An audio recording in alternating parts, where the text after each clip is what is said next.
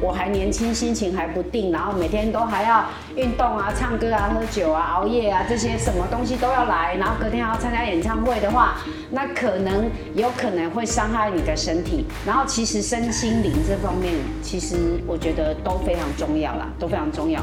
有些人如果觉得一直自己是病人，你跟他说隔天下床，他就一直跟你说不行啊，我是病人。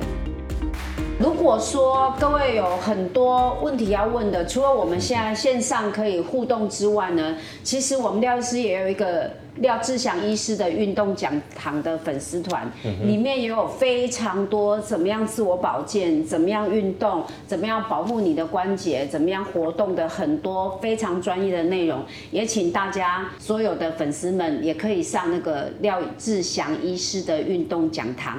那目前呢，我们刚好两点钟了哈，就是说廖志祥医师分享的三十分钟的精华呢，带到一个完全正确的方向来。那疗程计划也让大家很清楚，然后也让大家知道，如果你有开过人工关节的，百分之九十五，只要你配合医生的。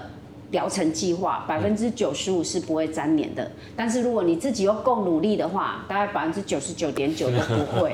所以呢，就是自己跟医生还有自己的内在都要保持一个健康、有活力，然后养成运动的习惯很重要。因为刚有提到那个肌耐力，真的肌耐力它不会自己形成哦，哈，真的要运动，一定要运动哈。跟大家这边呼吁哈，无论你几岁，千万不要放弃运动这件事情。来，那接下来呢，我们是不是就是开放？十分钟，我们线上的好朋友哈来问问题。那现在小编好像问题太多了，来不及写，所以我现在是线上有什么问题？有人问说，女生前十字韧带是不是比较容易断裂？为什么？哎，有这种事吗？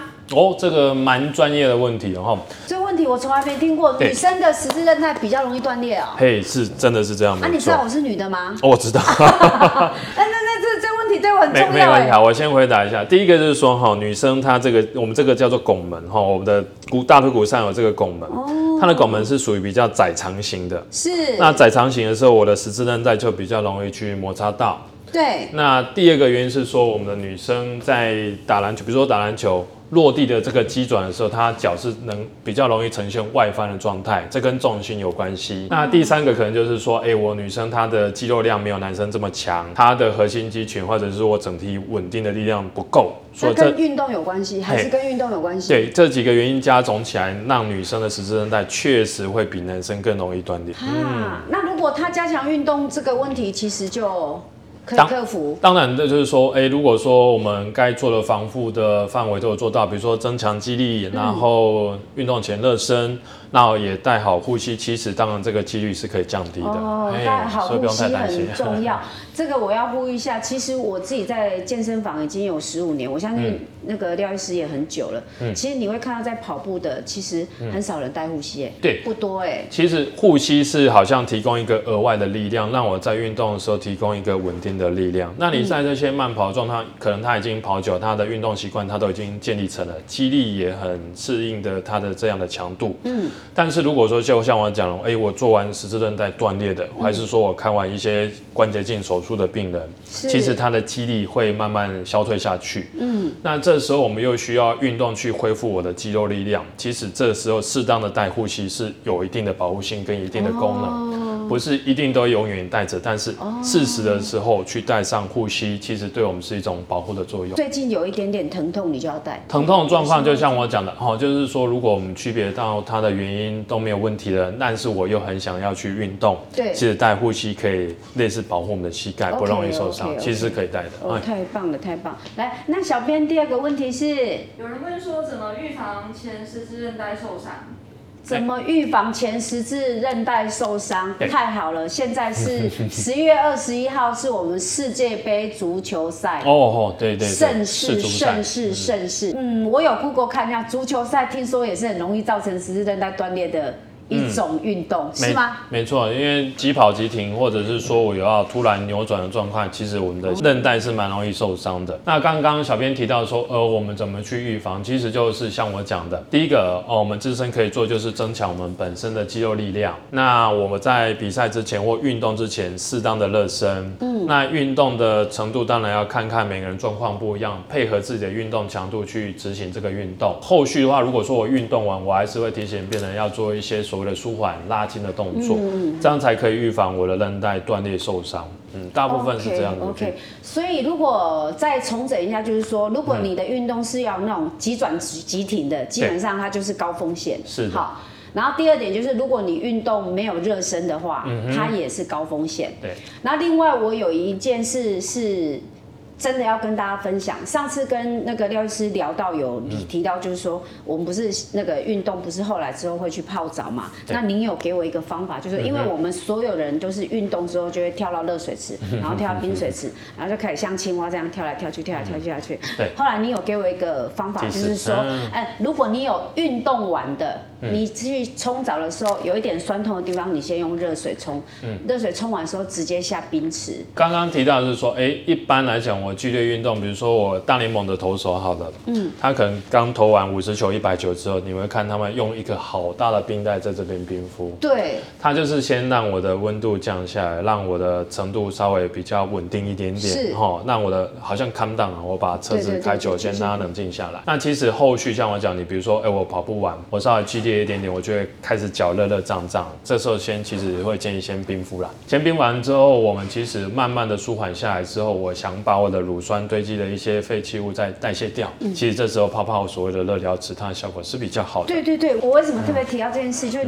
上个礼拜跟您直播了之后，我回去就这样试，我发现这样试回去真的我不会酸痛哎，完全不会酸，不然我晚上都会抽筋。对。但改成这样完全就没有了哎、欸。是，所以我我说为什么那个运动完要做一些所谓的舒展动作？其实我们有一个比较特殊名词，叫做我的血液迟滞，就是好像我运动完，比如说我为什么小腿会酸，因为我的乳酸一些代谢废弃物都放在脚这边。积对对，会积在这里，很对，那我们又没有适当的所谓的类似我们的舒缓的，比如说我运动完，我可以在比如说我剧烈跑步完，其实我会建议再多走个五分钟十分钟，嗯嗯嗯，让我的血液持续循环，把这些堆积了的代谢物啊、乳酸再慢慢的代谢掉。其实你可以发现隔天不太会酸痛。对对对，最最重要是我先泡冰池再泡热池这件事情，让我完全都没有完全没有抽筋的状况，是。变得这一次来访问中正骨科，我就觉得我好像赚了一间房子的感觉了，就是 而且是在凹子底哦，公园正对面哦，多有价值啊！嗯。来，小编，那请问一下，我们还有其他的问题吗？有就是有网友问说，重建完的前十字韧带会不会再次断裂？确实，重建完的十字韧带哈，它比原本的强度高几乎一点五倍以上。但是就像你讲，在强健的韧带，你在不适当的使用方向，它还是有可能会断裂。好、哦所以如果说我们今天，哎、我真的十字韧带不幸它在断裂了，当然就像我讲，还是配合你的运动需求、你的年纪跟你的需要性，我们再去判断要不要再次重建。所以十字韧带重建完，确实有一些病人还会再断裂。所以应该是这样讲，如果你已经开刀了，也已经重建好了，其实你更应该小心的呵护它、使用它，嗯嗯然后更用刚刚那个廖医师讲的，你要所有热身应该有的东西，你一样都不能少。那如果你已经开完刀，你就觉得我好了，我要去庆祝了，有大口喝酒、大口吃肉、大口跳，大家都去参加那个宫庙摇滚季，对不对？然后又要一直跳啊，这个时候这个真的神仙也会好好劝你不要这样，好不好？我我这边再补充一点，然后就是说，外科医生、骨科医生去重建完你的十字韧带，其实后续的发展，我们的附件也占蛮大的部分。对我，比如说我重建完之后，我们要请跟我们的附件科医师或者我们的物理治疗师做好一整套的配套措施。我如果说我真的很想回复到运动场上，那又要做有一些竞争的运动的话，其实好好的附件是蛮重要的。那就像我讲，诶，我重建完，其实好像我只成功了大概百分之六十七十，剩下的附件也是很重要。是。如何去慢慢的增强我的肌力，然后去增加我的协调性，然后把自己准备到百分之，比如说我一百、一百二，我再去回在运动场上，其实这样是可以避免再次受伤，韧带再次断裂的一个机会。来，我们时间快到了，我们最多再开放三个问题，好不好？亲爱的小编，因为廖师满挂满挂满挂，你知道吗？满挂满挂满挂，所以我最多只能开我我看到上面有有十几个问题，我们现在只先再看最后三个问题哦，好不好？嗯，那有人问说，就是如果像我们做完手术之后，大概要多久才可以下床走动？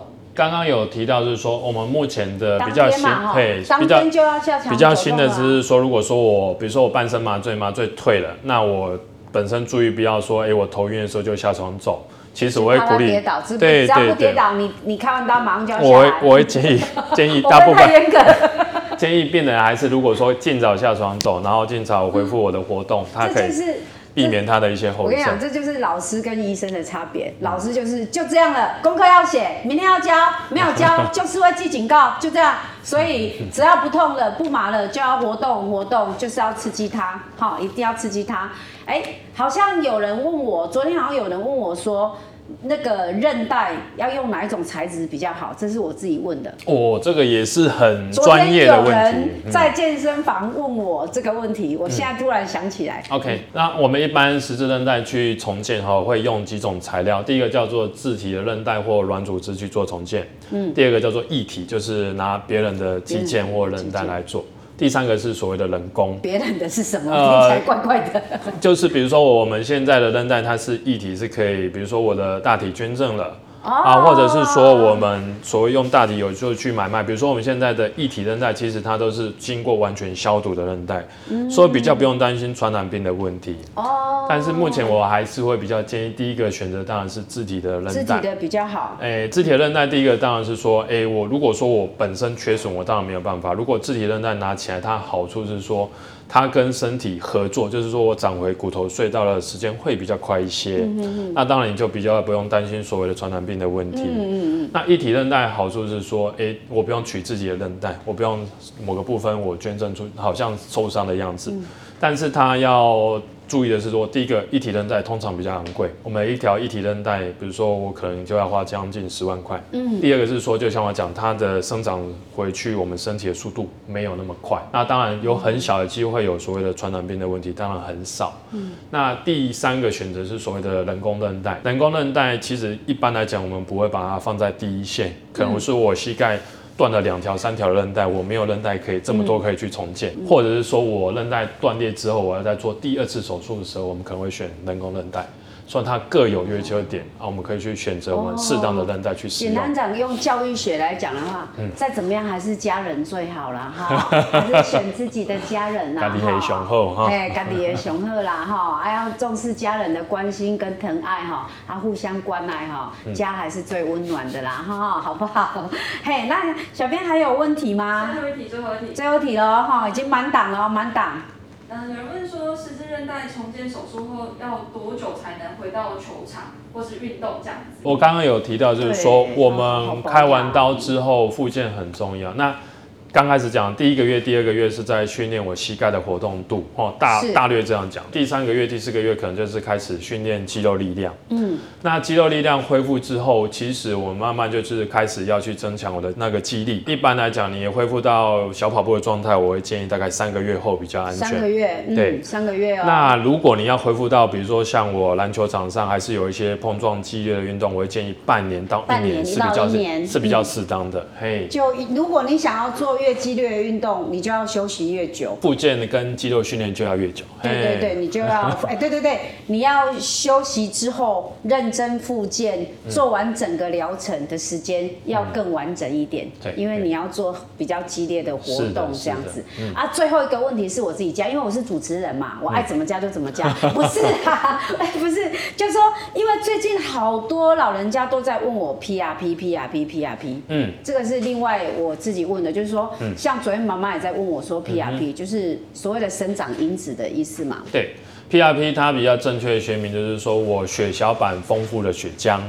那我们都知道血小板里面有很多的生长因子，它是可以促进我们的软组织的修复。哦，那我单纯从十字韧带断掉来讲好了，一般来讲，单纯十字韧带断掉，你要打 PRP 打到它长回来是不太可能的。不太可能，为什么要用这个方法？我们可以把它放在一个辅助的角色。重建完十字韧带，我希望它长的速度快一点，长得更好一点的话，我可以适当的添加 PRP 哈、去让它生长的速度，或者是说它跟骨头促进愈合的时间缩短。哦，这样我们就可以更让韧带更稳定，让我可以更早去运动，大概是这样的目标。那当然，它运用在身体其他部位当然很多啦，比如说我简单的肌腱炎啊，或者是轻微的磨损破损，它是有修复能力的。嗯，但是就像上次讲，我的旋转肌破裂还是五十肩，你不要把它当成主力，你应该先去辨别说我的问题到底严重程度。如果需要开刀，我还是会建议开刀。开完刀把所谓的 PRP 当做辅助的角色去做治疗，这样会比较正确一点。哎但是我请问一下啊、p 是不是很多科别都有在用啊？呃，对，很多科别，因为它的运用比较广泛，那至少说它的没有什么害处，因为我们自己的东西萃取出来的东西，至少对我身体是不会排斥的。那它里面又有所谓的生长因子，所以对于一些比如说骨科软组织的疾病啊，甚至有人把它运用在美容上的都有。好像哦，哎对对，我就是好像有听说医美有 PRP 什么对皱纹啊，什么就是它会在再生啊、博纹这些都用这些，是同一个东西吗？对，所以所以我会建议说，嗯，PRP 你可以当做是一种比较特殊的治疗，但是它通常第一个比较昂贵，第二个你不要把它当成万灵丹。我听到昂贵了，我听到昂贵，我整个就醒了，大梦初醒。就是说，很多东西它是需要成本的，需要这么多成本，是因为它的专业就是这么高，哈，它的成本就是要这么高。也就是说，如果你想要不要花这些钱，想要拥有健康快乐的人生，想要有健康的身体，想要不要常常复健这件事情，首先你要把自己照顾好，一定要把自己照顾好，这个非常重要。那如果你一个不小心，或是还年轻哈，我还年轻，心情还不定，然后每天都还要运动啊、唱歌啊、喝酒啊、熬夜啊，这些什么东西都要来，然后隔天还要参加演唱会的话，那可能有可能会伤害你的身体。然后其实身心灵这方面，其实我觉得都非常重要啦，都非常重要。有些人如果觉得一直自己是病人，你跟他说隔天下床，他就一直跟你说不行啊，我是病人。所以身心灵的那个强化的程度，其实我觉得也很重要。要永远记得，台湾好医生这个频道呢，是在帮大家增强正能量的。好啊，也要让大家知道说，没有什么事情是解决不了的，只要你愿意跟医生配合。好，那台湾的医疗其实可以帮助很多人，只要你相信医生，配合医生，然后再结合上一次直播讲的，不要自行断药，也不要自行减药。然后，如果医生跟你讲说这是一个疗程，请你把它做完，那你就真的七天就是七天，七天的抗生素把它吃完就是吃完。然后上次医生也说，不要害怕类固醇，因为它存在一定有它存在的道理。好，那有时候没有发炎，没有把它压下来之前，它一直发炎，就变成这个状况没有办法做下一个疗程，是吗？我刚刚的总结是这样，没有错。哎对对对连上一次的这样总结对对对，所以也就是说，把上一次的直播到今天的直播，我们把它做一个连结，因为这个就是所谓的疗程计划。为什么我一直不断的强调疗程计划这件事情，就是因为我觉得廖医师的那个疗程计划这个概念让我深具信心，让我深具信心，而且会让我觉得看见希望，你知道吗？真的啦，就是你知道吗？病人最怕就是没有希望。那从廖医师这边会不断的觉得你看到希望，看到希望，就是这个没有效没关系啊，下次还有下一波，它一定会好的。下一波如果没有没关系啊，还有第三波可以改善。最后我们还有很多方法可以让你治，所以这样我觉得会不断的给很多人希望。我觉得廖医师真的是功德无量，真的真的真的，我是真心觉得功德无量。那今天我们的节目大概就是到这边了，因为医师真的满挂满挂满挂，所以他都没有休息，我真的很感恩他愿意接受 Amy 姐采访，真的非常感谢你，真的非常感谢。